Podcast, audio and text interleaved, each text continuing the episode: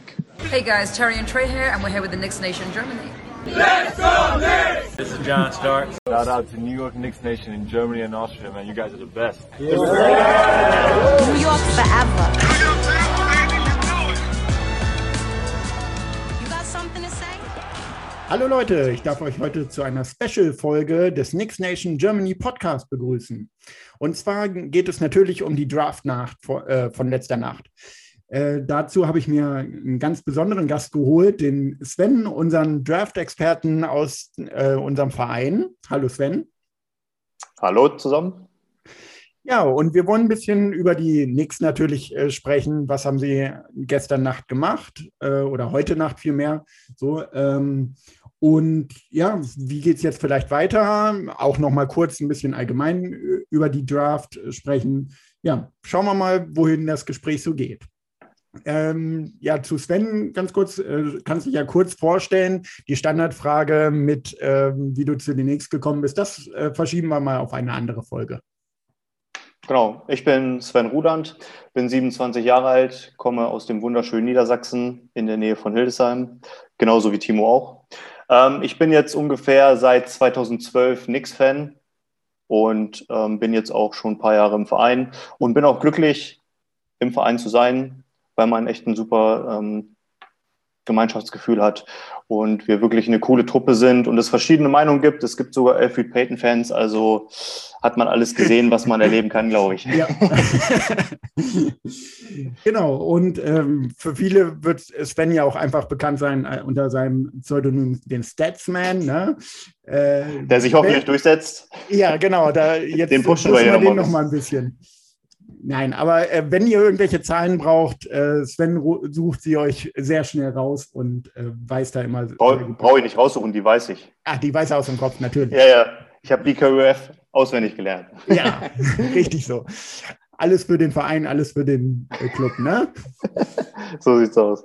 So, aber dann kommen wir jetzt mal zur Draftnacht. Ähm, wir hatten, wir gehen vielleicht erstmal auf die erste Runde ein. Wir hatten als nächstes äh, die Picks 19 und 21. Und ähm, ja, haben alle darauf gewartet, gehofft, geguckt, was äh, holen wir uns? Holen wir uns einen Point Guard, äh, der ein bisschen hinter den Veteranen, die wahrscheinlich da sein werden, sich entwickelt oder auf dem Flügel oder doch ein Big Man. Es war bei den Knicks auf jeden Fall nicht sicher, welchen Pick sie äh, nehmen, also wen sie picken wollen. Ja, und dann kam es sogar ganz anders. Ähm, der Pick 19 wurde getradet äh, und ging nach Charlotte zu den Hornets. Äh, ist für das nächste Jahr auf jeden Fall protected ähm, 1 bis 18 und auch noch für die kommenden Jahre. Ähm, da musst du aber ganz kurz mir mal helfen, Sven. Äh, wie sieht es da drauf die Jahre aus? Genau, richtig. Ähm, also der ist 23 sogar noch bis Platz 16 protected, 24 bis 14 und 25 auch bis 14. Das heißt, es könnte gut sein, wenn die Hornets wirklich nicht in die Playoffs kommen, ähm, dass wir da nichts von sehen. Und deswegen sollte man diesen ersten Pick auch hinterfragen. Wir hatten ja am Anfang vorm Draft immer dieses Thema, gehen wir hoch? Wie hoch können wir gehen? Ähm, was sind die Spieler, die wir da in Betracht ziehen? Ist es irgendwie Trey Murphy oder haben wir dann da doch irgendwie Chris Duarte, der da auch lange gehandelt wurde, ähm, was ja anscheinend alles nicht so geklappt hat, ähm, wo das dann irgendwie mit dem 19. Pick, dem 21. irgendwie doch zu wenig war für viele Teams, ähm, da diese sehr gute Draft-Position aufzugeben. Und deswegen ist das Problem, ähm, wenn wir diesen Pick nicht kriegen sollten, das heißt bis 25, der immer in die Protection fällt, ähm, werden daraus einfach nur zwei ähm, Second Rounder, ähm, was ja dann doch ein bisschen schade ist für einen 19. Pick in einer Draft Class wie dieses Jahr, wo ja wirklich auch bis in die zweite Runde noch sehr viel Talent vorhanden war. Ähm, und deswegen ich weiß nicht, wie du es siehst, aber ähm, ich war schon ein bisschen enttäuscht, dass wir im Endeffekt, selbst wenn es gut läuft nächstes Jahr, höchstens den 19. Pick in, dem, in einer schlechteren oder vermeintlich schlechteren Draft-Class kriegen können, ähm, was nicht so ganz den Wert aufwiegt, den ich in diesem 19. Pick jetzt gesehen habe. Ja, also ich war auch sehr verwundert oder bin es immer noch, was ähm, das Ganze soll. Ähm, ich zum, wie du zum einen sagst, ist natürlich äh, die Draft Class äh, wird für nächstes Jahr als schlechter angesehen. Es waren noch sehr gute Spieler ähm, irgendwie am, auf dem Board, die man hätte picken können. Von daher kann ich es nicht ganz nachvollziehen. Ja, gut, äh, erste Spekulationen waren jetzt, dass ähm, die Spieler, die die Knicks haben wollten, dann doch nicht mehr da waren. Was mich aber ein bisschen wundert, weil so Riesenüberraschungen waren da jetzt nicht dabei. Richtig. In den Picks davor. Von daher, ja, hat es mich doch sehr gewundert und ja, ich weiß nicht. Also ich kann damit noch nicht so ganz umgehen, beziehungsweise es noch nicht ganz nachvollziehen, wie es jetzt weitergehen soll. Genau, richtig. Es kam ja auch direkt nach dem Trade, kam ja bei uns in der ähm, WhatsApp-Gruppe auch das Thema auf, da passiert noch irgendwas. Wir machen mit diesem Pick noch irgendwas, wo ich aber denke, der Pick ist ja jetzt aber nicht wertvoller als der 19., den wir hatten. Ja. Das genau. heißt, wir haben im Endeffekt einfach nur an Wert verloren und haben nichts davon erstmal. Wir haben keinen Spieler gepickt und wir haben auch für nächstes Jahr nicht die Garantie, dass wir den überhaupt kriegen. Und wenn man First Rounder abgibt, bin ich der Meinung, dann sollte man da, also hätten wir jetzt zwei First Rounder oder so gekriegt von den Hornets oder irgendwie, dass wir nochmal den First in irgendeinem Jahr tauschen können oder so, dann würde das vielleicht ein bisschen anders aussehen.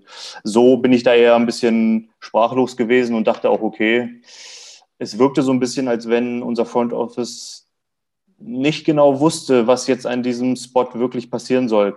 Weil ich finde, das Draftboard ist eigentlich schon relativ gut gefallen. Klar, Trey Murphy war dann weg, aber zum Beispiel Kay Jones, der dann ja jetzt an 19 mit unserem Pick eigentlich gepickt wurde, ähm, das wäre ja auch theoretisch ein Spieler gewesen, über den wir mal nachhätten, nachdenken hätten können. Ne? Deswegen, ja. ähm, Garuba war zum Beispiel auch noch da, wenn man irgendwie einen Pick haben wollte, der eher so auf Defense bedacht ist. Ähm, Keon Johnson ist ja dann wie, du, wie wir gleich noch zukommen, mit dem 21. Pick ausgewählt worden. Also der war auch noch da. Ähm, schwierig. Finde ich schwierig. Da wurde meiner Meinung nach einfach zu viel ähm, Wert von diesem Pick liegen gelassen. Ähm, selbst hätten wir da irgendeinen Spieler genommen, mit dem wir nicht planen, hätte der immer noch mehr Wert gehabt als jetzt dieser ähm, Pick von den Hornets im nächsten Jahr. Deswegen, ich weiß es nicht, vielleicht kommt da noch irgendwie ein bigger Picture, was das Ganze dann auflöst, aber aktuell ähm, sehe ich da eher, dass wir den Trade verloren haben. Ja, ja, und ich, ja, wie du es sagst, also ich kann es halt einfach nicht nachvollziehen. Aber gut, ähm, irgendwas wird sich das Front Office dabei gedacht haben. Wir sehen es noch nicht. Wer weiß, was noch kommt. Genau, und du hast es eben schon erwähnt. Dann kam ähm, der zweite Pick der Knicks oder hätte der zweite Pick der Knicks kommen sollen an Position 21. Und ja, selbst das ähm, war Leon Rose anscheinend zu früh und dann noch weiter nach unten gepickt ähm, und den getradet mit den Clippers, sodass wir an 25 ähm, picken durften. Ja, äh, bei dem 21er Pick war jetzt, äh, oder bei dem Trade war noch was dabei. Ich weiß es gerade nicht mehr. Genau, richtig. Das ist der 2024er Zweitrunden-Pick von den Detroit Pistons. Ja, ja. also kann man auch wieder hinterfragen, ähm, ist es jetzt vier Spots in der ersten Runde wert, dass man da einen Zweitrunden-Pick 2024 von den Pistons mitnimmt? Ähm, kann man auch wieder hinterfragen mit dem ersten Trade von dem 19er-Pick ähm, zusammen. Hat einen das schon erstmal ein bisschen sprachlos gemacht. Also es war dann auch nicht direkt am Anfang klar, wie der Trade durchging, dass wir noch die 25 haben dass wir die 25 mhm. dafür zurückgekriegt haben. Ähm, das heißt, es war dann erstmal wieder so, wie wir gehen jetzt hier komplett ohne Spieler aus der ersten Runde raus. Und das wäre ja dann wirklich merkwürdig gewesen, weil im Endeffekt, mhm. klar, wir ja. haben die Playoffs erreicht, hatten auch Homecourt, aber man muss trotzdem in der NBA immer up-to-date sein und immer versuchen, sein Team zu verbessern, weil mit ähm, wenn das Team oder das Roster stagniert, dann kommt man damit erfahrungsgemäß nicht weit. Deswegen ähm, war dann schwierig, dann kam aber kurz danach, ein paar Minuten raus, dass wir die 25 noch haben und eigentlich war dann noch abzusehen, dass wir an der 25 auch wirklich dann mal unseren ersten Spieler nehmen, weil das wäre dann noch verrückter gewesen, hätten wir den 25er auch nochmal weggetradet und wären dann komplett rausgegangen. Vor allen Dingen mit zwei First Rounder. Also das war immer ja so das Thema. Wir haben unsere eigenen Picks, wir haben die Picks von Dallas. Und jetzt im Endeffekt haben wir mit unserem eigenen Pick ja, erstmal eingetauscht für so ein Zeitfenster von einem Jahr, vielleicht auch länger, vielleicht auch gar nicht. Ja. Und der von Dallas war ja jetzt auch immer so, dass der gehandelt wurde. Am Anfang war ja Dallas nicht so gut in die Saison gestartet, wo man ja sogar absehen konnte, vielleicht ist der sogar besser als unserer.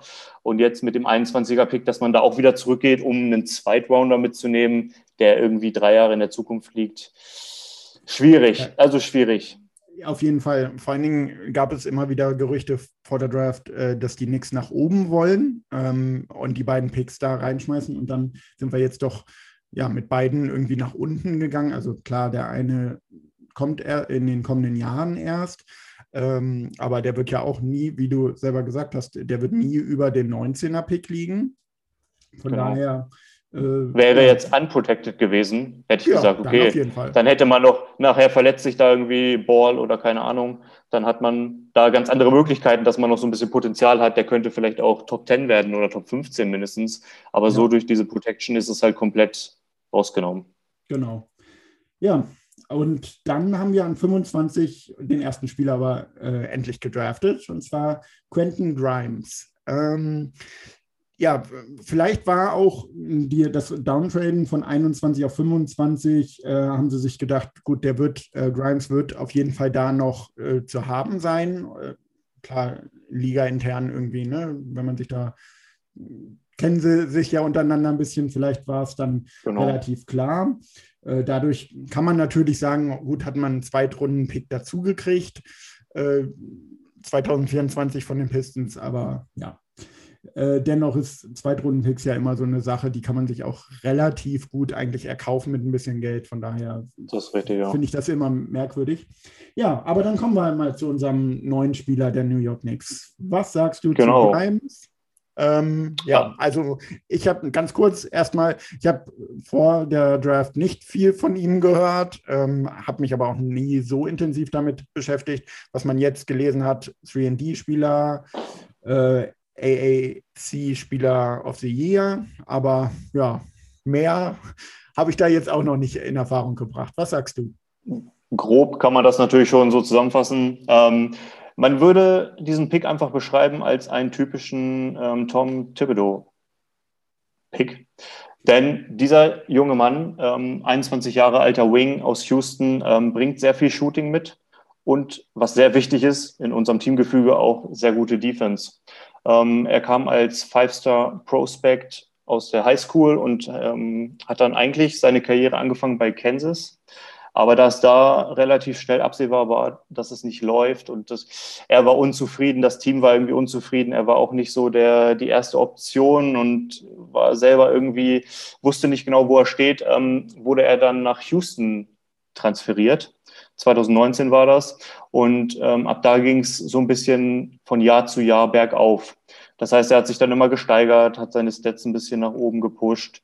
Ähm, ist auch ein sehr guter Dreier-Shooter, hatte jetzt im letzten Jahr ähm, gut 40 Prozent Dreier bei einem sehr hohen Volumen von 8,3 ähm, Versuchen. Das ist schon äh, eine gute Quote. Also da sind auch, ähm, das ist immer ein gutes Zeichen. Also man sieht auch an der Freiwurfquote alles so über 75 Prozent. Da kann man schon drauf ahnen, der hat so ein bisschen Wurftouch, da geht was in die Richtung. Ähm, das könnte bei ihm fast nur ein bisschen besser sein, da hat er knapp 79 Prozent getroffen. Ähm, ich sage immer so, alles so über 75 Prozent ist so solide ausreichend, damit kann man arbeiten. Aber wenn man 40 Prozent vom Perimeter schießt, dann könnte man eigentlich auch erwarten, dass da sowas in die 85er Prozent äh, Region von den Freiwürfen geht. Soll jetzt aber erstmal nicht, nicht so wild sein. Er hat auf jeden Fall Wurftouch, er hat 17,8 Punkte gemacht. Ähm, er hat einen sehr schnellen Release. Wenn man seine Highlight-Tape auch anguckt, sieht man, seine Wurfkurve ist sehr hoch. Und das ist immer eigentlich ein gutes Zeichen dafür, dass er nicht so oft geblockt werden kann. Das heißt, er wirft einfach meistens über die Blocks und über die Gegenspieler rüber. Ähm, das ist immer ein gutes Zeichen. Gefällt mir auch sehr gut der Wurf. Also es ist nichts, wo er irgendwie Glück hatte, dass er so viele Würfe getroffen hat oder okay. irgendwie seine Mechanik irgendwie doch ein bisschen ähm, da irgendwie Schwierigkeiten aufweist. Ähm, ich hatte nämlich, ich habe ja einige Draft-Profile geschrieben und habe mir selber auch so ein Draftboard zusammengebastelt und da hatte ich wirklich oft in diesem Draft-Jahrgang, dass viele einfach eine Wurfmechanik hatten, die nicht auf die NBA übertragbar ist, beziehungsweise von null auf ähm, neu ausgearbeitet werden müsste mit einem ähm, Wurfcoach. Und deswegen ähm, ist das auf jeden Fall ein guter Pick an 25. Vielleicht hatten wir ihn ja an 21 schon irgendwie, dass wir sagen, ah, den hätten wir hier nehmen können. Aber ich glaube, andere haben den nicht so hoch auf dem Board. Deswegen nehmen wir hier noch ein paar Spots zurück und nehmen ihn dann mit. Dann kostet er uns nicht so viel und wir kriegen halt noch diesen Zweitrunden-Pick von Detroit. Ähm, er schafft es auch überraschend oft, sehr oft am Perimeter freizustehen. Also er kann da sehr gut ähm, seine Gegenspieler täuschen, dass er auf einmal irgendwie in der Ecke oder vorne oben an der Kuppel ähm, komplett frei steht und dann auch den freien Dreier nehmen kann. Ähm, er trifft oft Big-Time-Shots, ähm, auch contested. Also das heißt, wenn wir mal irgendwie in eine Crunch-Time kommen, haben wir noch weitere Optionen. Hatten wir jetzt auch oft in den Playoffs, ähm, dass da am Ende irgendwie so ein bisschen das Shooting gefehlt hat, dass wir da in die Richtung noch irgendwas machen müssen. Und ähm, da ist auf jeden Fall Grimes der richtige Mann für uns. Und ähm, der haut sich da auch immer komplett rein. er zeigt ein bisschen Upside beim Dribbling. Also beim Dribbling ist so noch seine Schwäche, dass er sich da nicht so gut freispielt. Also aus dem Dribbling raus, ähm, sich Spacing zu verschaffen beim Gegner. Ähm, fällt ihm noch ein bisschen schwer. Wenn er daran arbeitet, sollte das aber mit seinem guten Wurf eigentlich auch kein Problem sein. Dann kommen wir zu seinem ja. Ganz kurz, äh, genau, das war nämlich zum Beispiel eine Sache, die ich jetzt als erstes irgendwie gelesen habe, als ich mich heute ein bisschen mit ihm auseinandergesetzt habe, so dieses äh, Freilaufen, eigene Würfe kre kreieren. Da hat er wohl noch ein paar Probleme, richtig? Genau richtig. Das hängt aber auch mit seinem Ballhandling zusammen. Okay. Also man sieht, er hat da noch Schwierigkeiten, er ist sich da nicht so ganz so sicher. Er ist eher so, ähm, der von anderen in Szene gesetzt wird und dann halt den ähm, Ball durch die Reuse haut. Ähm, genau, das, da muss er einfach noch dran arbeiten. Da kann er vielleicht auch ähm, in ein paar ähm, Spots immer mal so das Ballhandling übernehmen, wenn vielleicht nicht gerade irgendwie der nominelle Point Guard auf dem Platz ist oder Randall nicht den Ballvortrag macht, ähm, dann ist das definitiv eine Option, wo er vielleicht auch im Training sich dann nochmal ein bisschen reinhauen kann, dass da am Ende ähm, vielleicht auch noch ein bisschen mehr Spacing entsteht, wenn er den Ball in der Hand hat. Ähm, das Highlight bei ihm würde ich aber, ist einfach seine Defense. Er ist wirklich echt ein richtig heftiger Hustler. Also der hängt sich voll rein, der ist immer mit 110 Prozent dabei. Der hat nie irgendwelche Spielzüge, wo er einfach nicht im Play ist. Das heißt, wo er einfach nur irgendwie daneben steht und guckt, ah, was passiert hier gerade, sondern er ist wirklich immer on fire, hat da auch Bock, hat auch einen starken Körper, also kann gut auch gegen größere Spieler gegenhalten und ähm, hat aber auch exzellente Grundlagen. Also der besitzt wirklich alles das, was Thibodeau sich wahrscheinlich nachts irgendwie erträumt von einem Rookie, der dann am Ende in der Crunch-Time vielleicht sogar auf dem Platz stehen kann, weil er einfach das mitbringt, was wir brauchen. Shooting und Defense ähm, ist auch Off-Ball sehr gut zu gebrauchen und könnte wirklich in Zukunft auch ein guter On-Ball-Stopper sein, der dann vielleicht sogar kleinere Spieler ähm, vor sich halten kann am Perimeter und ähm, da dann auch sich voll reinhaut. Okay, also ein richtiger 3D-Typ, den man eigentlich nie genug in der NBA haben kann. Genau, richtig. Wie man sagt, wie es im Buche steht. Deswegen, also seine, seine ähm, Vergleiche sind auch immer so Chris Middleton, Bogdan Bogdanovic, irgendwie Josh Hart, so in die Richtung. Ist natürlich bei diesen Vergleichen immer schwierig, weil man ja, natürlich klar. immer so Spieler nimmt, die schon in der NBA etabliert sind. Na klar. Kann man ja nie ja. versprechen, dass es wirklich so, so ankommt ja. dann. Ne? Ähm, ich habe gesehen, bei ESPN hatten sie ihn auf 31 gesamt im Rang und deswegen denke ich, ist da der 25. Pick vielleicht ein kleiner Reach, weil er oft auch wirklich Anfang zweite Runde ging, aber im Endeffekt ist es so wie mit Quickly, wenn der einschlägt, dann beschwert sich da in zwei, drei Monaten keiner mehr drüber und sagt, warum haben wir den nicht genommen? Ne? Das ist ja. halt immer das gleiche Spiel. Genau, ja. Ja, äh, und das war dann auch schon die erste Runde der Knicks. Also das hatte uns, glaube ich, alle so ein bisschen ja, überrascht. Viele haben wirklich gedacht, die Knicks, Knicks gehen irgendwie ein bisschen hoch. Ähm, ja, gut, jetzt haben wir halt äh, in der ersten erstmal ihn geholt. Ähm, gucken wir mal, was er bringt. Irgendwie ein bisschen hört es sich an wie ein jüngerer Frank, meiner Meinung nach. Also da, oder zumindest das, was wir von Frank immer erwartet haben. Gute Defense, äh, Dreier vernünftig treffen, vielleicht äh, eigenen, ähm, ja, eigenen Touch noch irgendwie reinbringen und ja, aber. Witzig, dass du das sagst, weil ich habe den Spieler, den, zu dem wir noch später kommen, da habe ich so einen ähnlichen Vergleich. Ja, okay. Aber kommen, kommen wir dann zu. Deswegen ist es witzig, dass du das jetzt mit dir sagst. Sehr gut. Ja, gut, dann äh, gehen wir mal weiter ähm, in die Second Round. Da hätten wir normalerweise, wie war das? 32. Genau, an 32 gepickt, äh, haben aber da getradet äh, zu den OKC Thunder.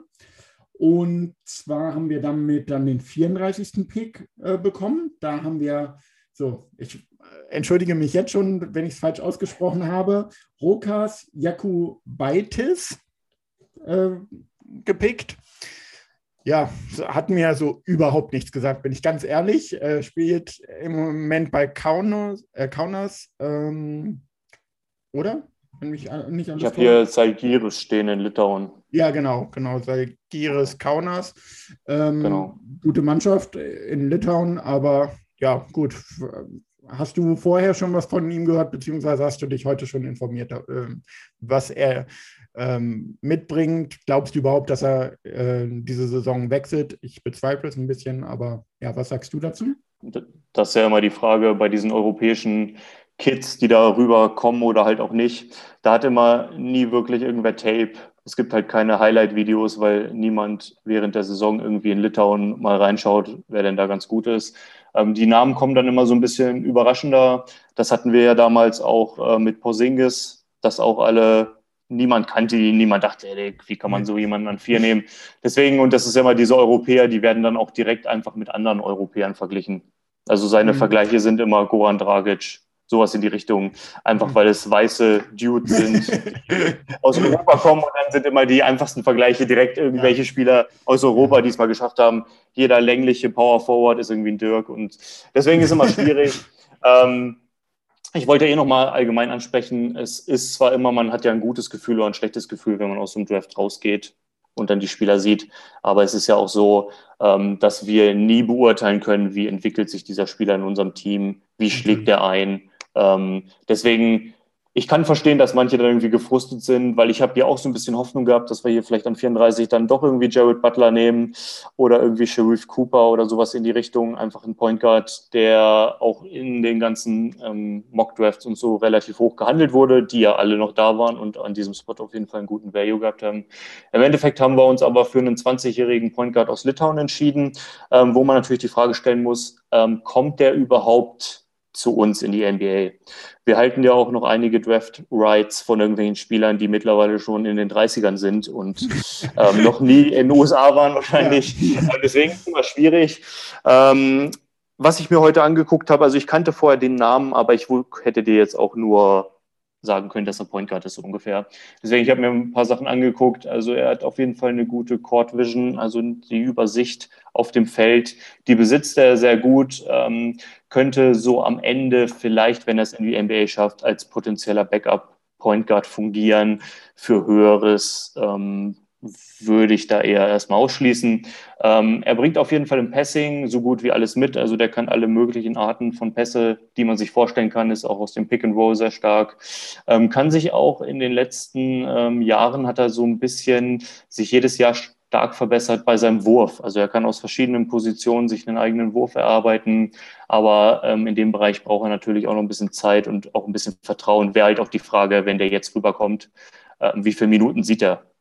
Ja. Sieht er überhaupt Minuten? Sieht er so diese Frank-Gedächtnisminuten oder ich weiß nicht, irgendwie sowas in die Richtung? Bringt Eher ihm ja dann vielleicht auch nicht viel. Oder äh, Ja, Harper. genau, oder so. richtig. Ja. Ja. Also wenn er gut mit dem Handtuch wedeln kann, dann ist das der richtige Mann für uns. äh, deswegen ähm, schwierig, muss man sehen. Vielleicht wäre es dann auch gut, wenn er noch ein, zwei, drei Jahre wirklich in Europa bleiben würde, da Spielpraxis sammelt und dann rüberkommt. Ist zwar so ein bisschen so eine Floskel, weil man das ungefähr bei jedem sagt und dann kommt er rüber und dann kann der alles und dann spielt er für uns. Hm. Ähm, er muss auf jeden Fall sein Dreiervolumen ein bisschen hochfahren. Er hat irgendwie nur 1,6 ähm, Versuche auf, ähm, also auf den, aus dem Perimeter genommen und ähm, bringt leider auch kaum Athletik mit. Deswegen muss man so ein bisschen hinterfragen, ähm, kann der in der NBA überhaupt mithalten? Offensiv wie defensiv. In der Offensive kann er es vielleicht mit seinen Skills noch so ein bisschen ausgleichen, aber in der Defensive wird es dann schon schwierig. Ähm, sehe ich ehrlich gesagt auch so ein bisschen als Problem und das ist auch der Grund, warum er bis in die zweite Runde gefallen ist und wahrscheinlich bei vielen gar nicht auf dem Board war. Einfach die Athletik. Viele Spieler leben einfach von der Athletik vor dem Draft, ähm, weil viele Trainer sagen, da kann ich einiges draus machen, wenn der noch einen Wurf kriegt und so weiter. Ähm, deswegen, er könnte ein Backup-Point Guard sein, aber höher sehe ich ehrlich gesagt nicht. Ja. Ja, und ich sage mal so, ich glaube, also so als Backup, beziehungsweise vielleicht sogar dritten Point Guard, da haben wir Leute. Äh, deswegen bezweifle ich stark, dass er rüberkommen wird. Ähm, und da kommen wir auch dann vielleicht gleich zum nächsten Pick. Äh, Miles McBride haben wir an 36 ähm, bekommen. Ähm, ja, Point Guard, ähm, der auch höher gehandelt wurde. Ähm, da hatte man eher gedacht, dass der in den äh, 25, äh, an 25 vielleicht zu haben ist, 26, 27, so in dem Dreh, hatte ich zumindest äh, in einigen ähm, Mock-Drafts gesehen genau. und äh, mit Grimes halt tauscht sozusagen die Spots. So haben wir sie beide. Ja, was sagst du zu McBride? Ich habe heute Morgen als erstes gelesen, dass er 15 Picks zu spät gegangen ist. Das heißt, wir hätten den auch easy an 21 nehmen können. Ähm, ich glaube, das ist auch der Pick, der vielen Knicks-Fans dann doch so ein gutes Gefühl gegeben hat in dem Draft, dass man so dachte, ah, nach diesen Trades in der ersten Runde und jetzt haben wir wenigstens noch so einen ähm, Guard, der uns da auch irgendwie direkt weiterhelfen kann. Weil der Junge bringt auf jeden Fall viel mit, der hat eine unglaubliche Winning Mentality. Also der ist wirklich, der ist eingestellt, das, das glaubt man gar nicht. Ähm, ist auch wieder ähnlich zu Grimes, was ich vorhin gesagt habe. Also der hängt sich auch immer komplett rein. Ähm, nur bei McWhite ist halt so, der lebt halt vor allem von seiner Defense. Wenn man seine, sich seine Statistiken anguckt, ähm, dann sieht man auch, der trifft 40 Prozent, sogar 41 Prozent die Dreier, ähm, auch bei fast vier Versuchen aber ähm, er kommt halt über die Defense. Also die Defense ist das, was ihn ausmacht. Er wird als Pest bezeichnet, ähm, der konstant On-Ball-Druck ausübt. Ähm, ich habe mir ein witziges Zitat rausgeschrieben, das ich mal übersetzt habe. Ähm, es, wenn er verteidigt, wirkt es so, als wenn er im Jersey des Gegners sitzt. Das heißt, er ist immer so nah dran. Er ist so nah dran. Das glaubt also wirklich in denen, wenn man sich das Tape anguckt, in den Jungen kann man sich so schnell verlieben. Ähm, der bringt auch eine gute NBA-Range mit seinem Shooting mit, kann Stepbacks, Sidesteps, ähm, ist aus dem Catch and Shoot sehr gut. Ähm, der kann auch Spacing aus dem Dribbling. Ist wieder so ein Thema. Ähm, sieht man vereinzelt, aber man sieht halt auch oft, dass er sich da keine Separation ähm, verschaffen kann. Und das ist auch wieder der Punkt, warum der dann auch in, bis in die zweite Runde gefallen ist, ähm, weil er doch dann einige Limitierungen im, im, Spiel hat. Vor allem dann beim Shooting, wenn er frei steht und so, sitzen die Dinger eigentlich immer, aber es ist halt auch, ähm, dass er da noch einiges an Arbeit reinstecken muss. Ich habe ja auch wieder als Vergleich Drew Holiday, aber nagelt mich nicht drauf fest, wenn er am Ende kein Drew Holiday wird. Deswegen, ähm, ich habe auch noch als negativen Punkt, ähm, sein Ballhandling ist ganz okay, ist ausreichend, aber da geht auf jeden Fall definitiv noch ein bisschen mehr. Und was auffällt, er wird ziemlich oft am Korb geblockt. Also wenn er mal zum Korb geht, ähm, dann ist seine Quote, dass er da abgeräumt wird, ziemlich hoch. Ähm, ist die Frage, ob er das bei uns im Team überhaupt machen sollte. Weil im Endeffekt, wenn wir Derrick Rose oder so halten, Randall kann das auch, wenn die zum Korb gehen, dann muss da nicht noch ähm, irgendwie ein Zweitrunden-Pick von uns ähm, da, sag ich mal, den Ball in die Hand nehmen und ja. zum Korb ziehen. Ne? Ja. Deswegen, also ich bin sehr zufrieden mit dem. Ich finde ihn auch gut. Er kann auch in der Off-Ball-Defense, ähm, er ist in den Rotationen, die sitzen eigentlich immer, er verschläft da nie irgendwas. Ähm, er ist wirklich stark. Also die Defense, das ist ein Traum. Und für jeden, der auf die 90er Knicks steht, ist das, glaube ich, ein Spieler, wo man sich vielleicht mal ein Jersey holen kann. Sehr gut. Okay. Ja, da gibt es ja einige bei uns im Verein. Von daher mal gucken, ob er wirklich dann auch das auf die NBA übertragen kann.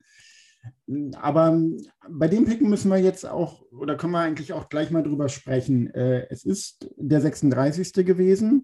Da waren noch Leute ja, die man um einiges früher ähm, hätte picken können, beziehungsweise wo die Mockdrafts immer was gesagt haben, dass sie früher gepickt werden. Ähm, die Frage ist halt auch, braucht man wirklich einen Grimes und einen McBride, die beide in der Defense natürlich überragend sind, ähm, zumindest ne, laut Scouting und was man gesehen hat. Aber äh, hätte da nicht lieber äh, was Sinn gemacht, ähm, also ein Spieler, der auch vorne so seine, ja, seine Stärken hat. Ähm, denn Defense haben wir gesehen, kann Tom Thibodeau allen beibringen, allen Spielern. Im Grunde selbst ein Derrick Rose hat vernünftig verteidigt in der letzten Saison. Ja, aber vorne hat oft äh, der Schuh gedrückt. Und es waren halt noch Spieler da. Du hast es äh, vorhin äh, kurz angesprochen, die Namen. Sharif Cooper, ja, und dein Liebling Jared Butler, ähm, die ja äh, wahrscheinlich bessere Optionen gewesen wären, die haben beide Wenn und Abers, aber äh, ja, was sagst du dazu? Hätte man nicht da lieber sich für einen entscheiden sollen, McBride oder Grimes, und äh, dann eher noch in eine andere Richtung gehen? Oder bist du mit den beiden Picks jetzt im Nachhinein zufrieden? Also ich bin mit den Picks so, wenn man die Picks ähm, unabhängig von diesem ähm, Rockers-Pick sieht, dann bin ich eigentlich sehr zufrieden, dass wir diese beiden Spieler gekriegt haben. Ich denke mal, die werden selbst unter Thibodeau ähm, sehr schnell Minuten kriegen und auch helfen können.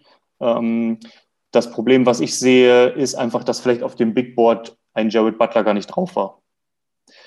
Sonst hätten wir den, glaube ich, wirklich mit der 34 genommen, weil wenn man ihn drauf hat, lässt man ihn nicht so weit fallen. Dann ist das einfach ein No-Brainer.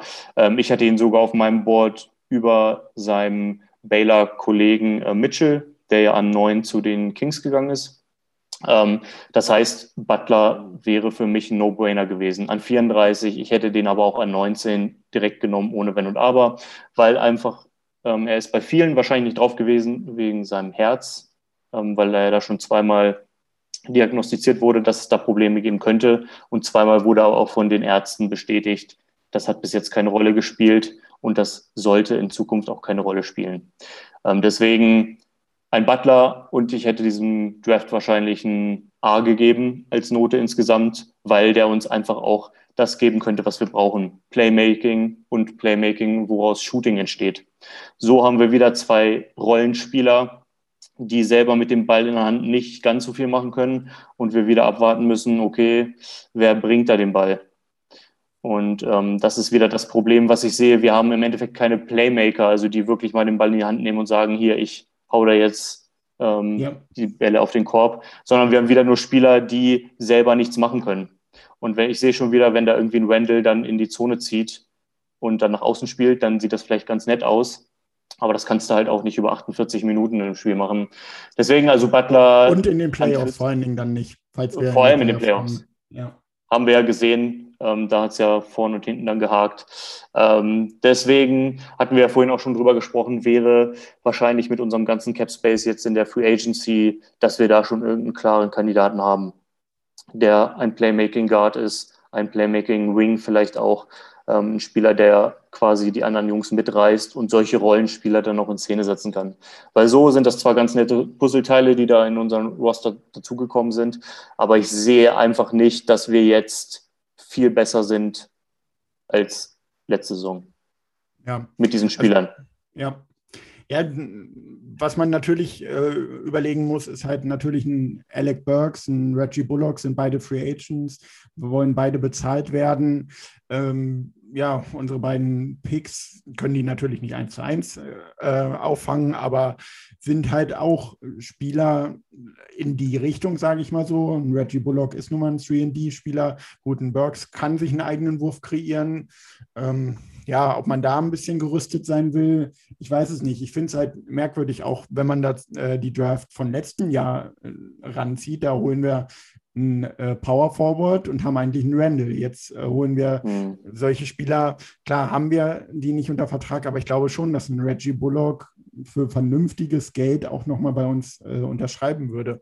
Ob man dann halt, ja, wie ich es eben schon gesagt habe, immer wieder die, den gleichen Spielertypen braucht. Vielleicht will man sich auch einfach damit ein bisschen Flexibilität schaffen, weil ja. McBride ist schon sehr ähnlich angelehnt an einen Reggie Bullock. Das gleiche mhm. bei Grimes. Im mhm. Endeffekt kann man die schon ähm, vergleichen mit Spielern, die wir schon haben, wie du eben gesagt hast, Alec Burks, Reggie Bullock. Mhm. Ähm, und wenn diese Spieler in der Free Agency vielleicht die fette Kohle machen wollen, dass wir dann einfach sagen, nee, da brauchen wir nicht mitgehen, weil wir haben einfach diesen Spieler jetzt schon im Roster für viel weniger Geld über die nächsten Jahre. Das ist der Punkt, an den ich auch als erstes so nach den Picks gedacht habe, dass wir einfach nicht unter Druck gesetzt werden können. Ähm, hier, wenn wir Reggie Bullock verlieren, dann geht in der Offense noch weniger. Nee, wir haben dann nur neue Spieler, die quasi auch zu der Timeline von RJ und ähm, vielleicht auch von Mitch passen. Und ähm, dass man da einfach in der Free Agency jetzt auch nicht so gezwungen ist, dass man vielleicht einen Reggie Bullock überbezahlen muss, nur damit er bei uns bleibt. Ja. Das ja. gleiche haben wir ja bei Alec Burks. Genau. Ja, das ist so die Vermutung, die ich so ein bisschen habe. Und ja, wie du auch schon gesagt hast, in der Free Agency, dass wir uns irgendeinen Point Guard äh, schon rausgesucht haben oder irgendwie zwei, drei Targets, die wir unbedingt haben wollen, wo wir dann auch überbezahlen werden. Ähm, Schulter 150 Millionen oder so. Ja, genau. Ja, gleich auf zwei, äh, Chicago bietet doch 150, können wir doch auf 200 gehen. Das habe ich doch ja. auch schon gesagt. Ja, dann haben wir ihn sicher. Ja, ja, genau. Lieber ein bisschen mehr als zu wenig. Ja, das ist richtig. Äh, nein, aber äh, ich spreche eher so von dem Lon Lonzo Ball, der ja äh, Restricted Free Agent ist. Da muss er halt wahrscheinlich ein bisschen tiefer in die Tasche greifen, damit die Pelicans nicht mitziehen. Ja, hm, mal gucken, was da noch so kommt. Das wird natürlich interessant und ja, und immens wichtig. Also selbst wenn wir einen Derrick Rose halten, äh, brauchen wir irgendwie einen Point Guard noch, äh, der genau. uns weiterhilft. Kein Alfred. Vielleicht, vielleicht haben, hat unser Front Office das ja auch so ein bisschen vorgesehen.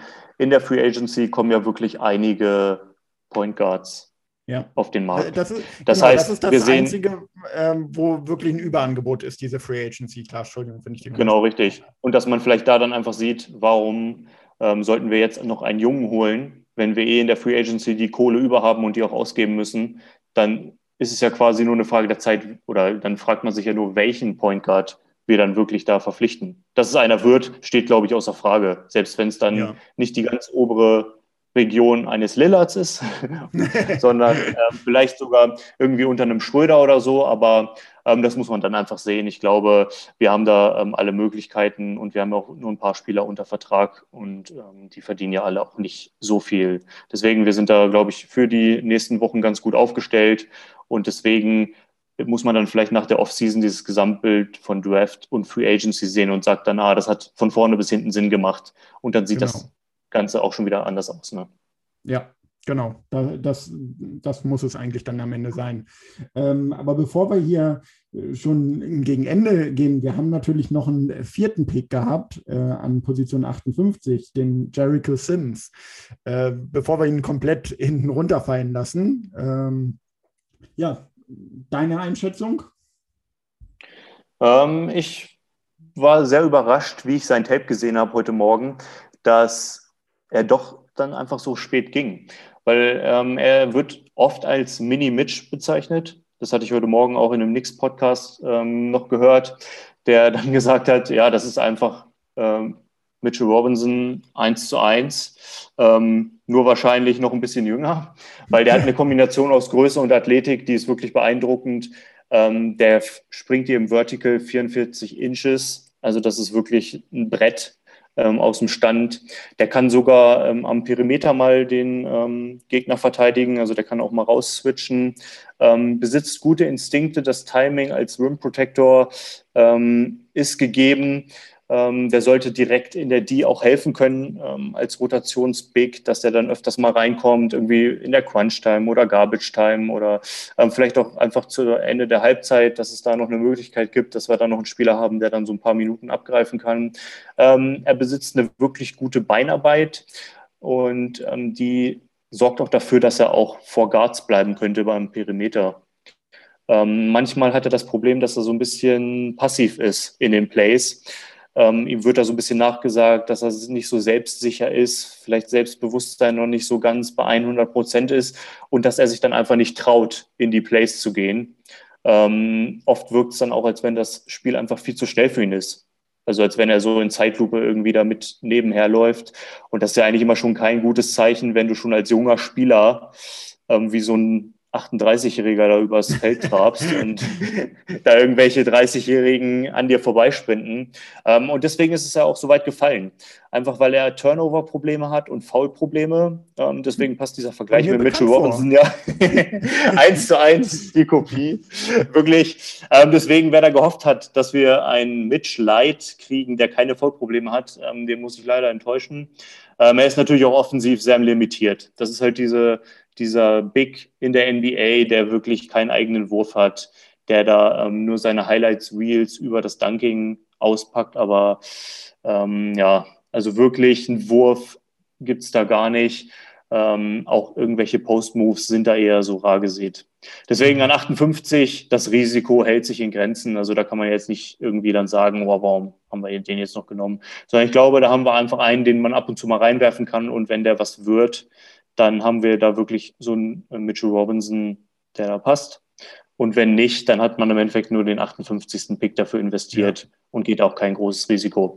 Deswegen im Großen und Ganzen ähm, gefallen mir die Picks eigentlich ganz gut, auch wenn natürlich, wie wir angesprochen haben, dieses Unverständnis für diesen ersten Trade da ist, wo man nicht wirklich irgendwas mitgenommen hat, irgendwie nicht mehr Assets hat oder irgendwie einen sinnvollen Spieler.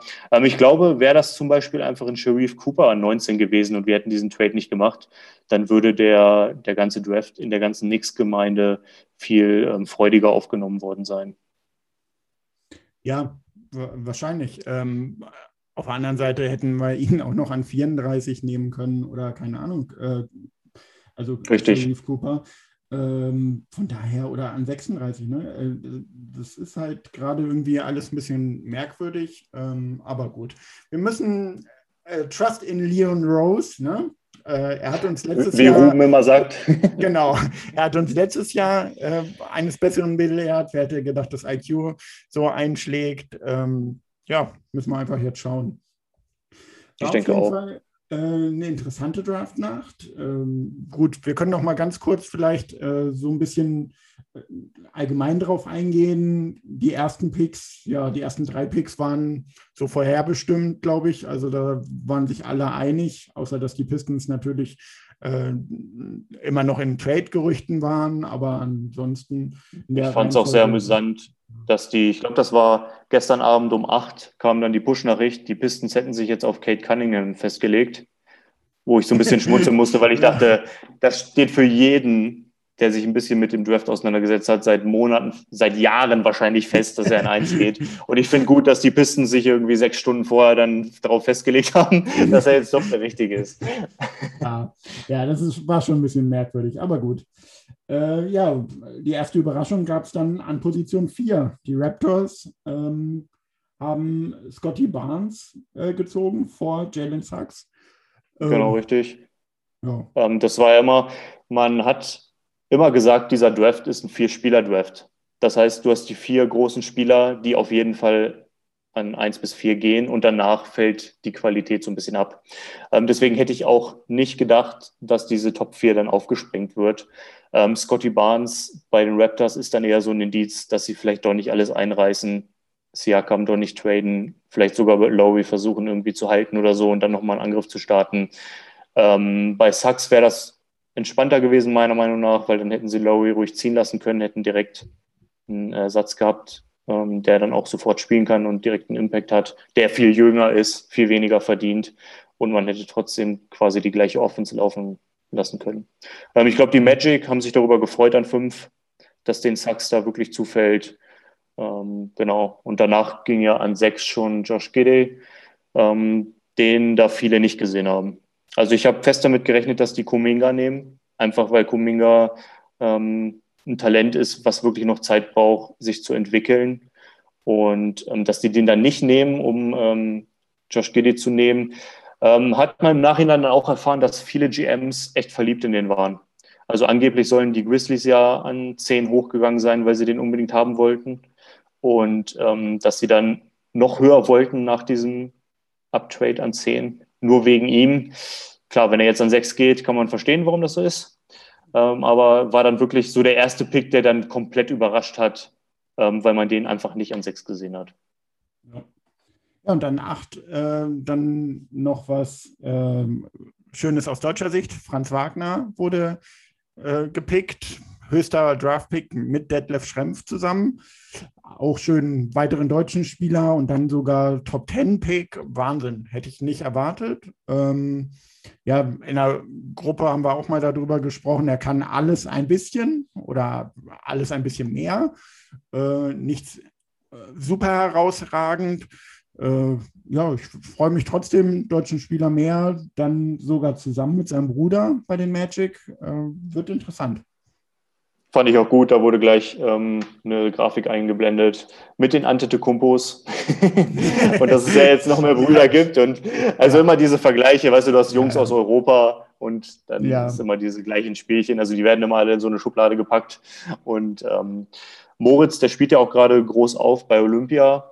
Und ähm, Franz, der ist, also der bringt wirklich so ein vielversprechendes Skillset mit, dass man da wirklich auch sagen kann, da ist, glaube ich, dieser achte Pick von den Magic in Zusammenhang mit dem Sucks-Pick haben die da echt einen super Job gemacht und gehen damit sehr viel Value aus diesen ersten zwei Picks raus. Ja, genau. Ja, und äh, den zehnten Pick hattest du kurz nochmal angesprochen. Ähm, das war ja auch genau. ein Spieler, der äh, bei den Knicks immer im Gespräch war. Genau, da hatte ich auch einen Steckbrief drüber geschrieben für unsere Internetpräsenz. Und ähm, der wurde immer so, ja, so ab 18 wurde der immer gehandelt.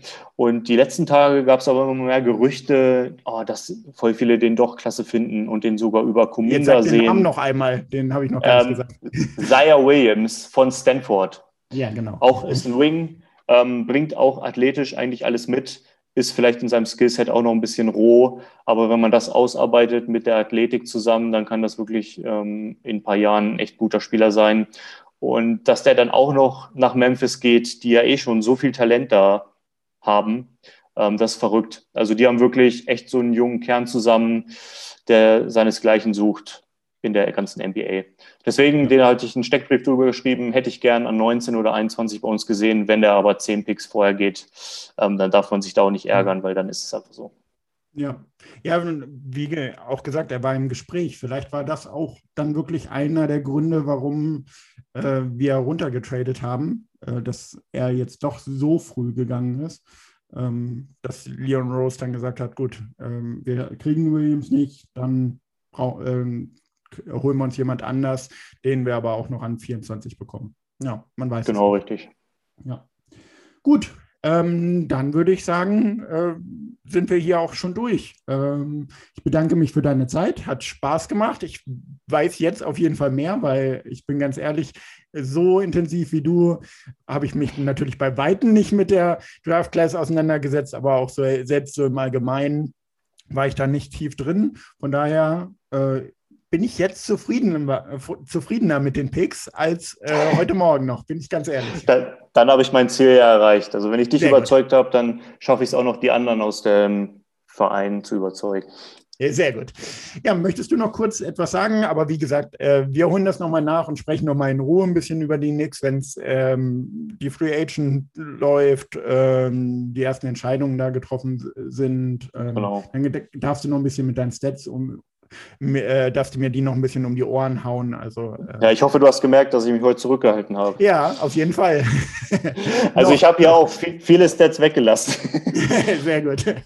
Nein, aber ja, hast aber du noch ich, irgendwas? Ähm, Nee, ich will, will nur sagen, ähm, wie ich es in der Mitte des Pots ungefähr schon gesagt habe, ähm, seid einfach erstmal zufrieden. Wir gucken uns die Spiele an. Niemand kann sagen, wie die sich bei uns verhalten, wie die bei uns einschlagen.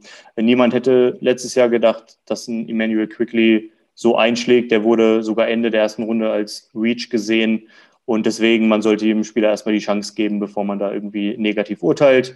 Ähm, trotzdem darf man natürlich gleichzeitig hinterfragen, ob diese Trades, die wir da gemacht haben, wirklich irgendwie Sinn machen, uns besser machen und desgleichen. Und deswegen, und dann sehen wir jetzt, was die Free Agency bringt. Und ich glaube, dann können wir uns schon auf die neue Saison freuen. Und ähm, dann gibt es da endlich wieder hoffentlich guten Nix-Basketball im Madison Square Garden. Genau, mit Zuschauern dann. Ja, mit dann, Zuschauern.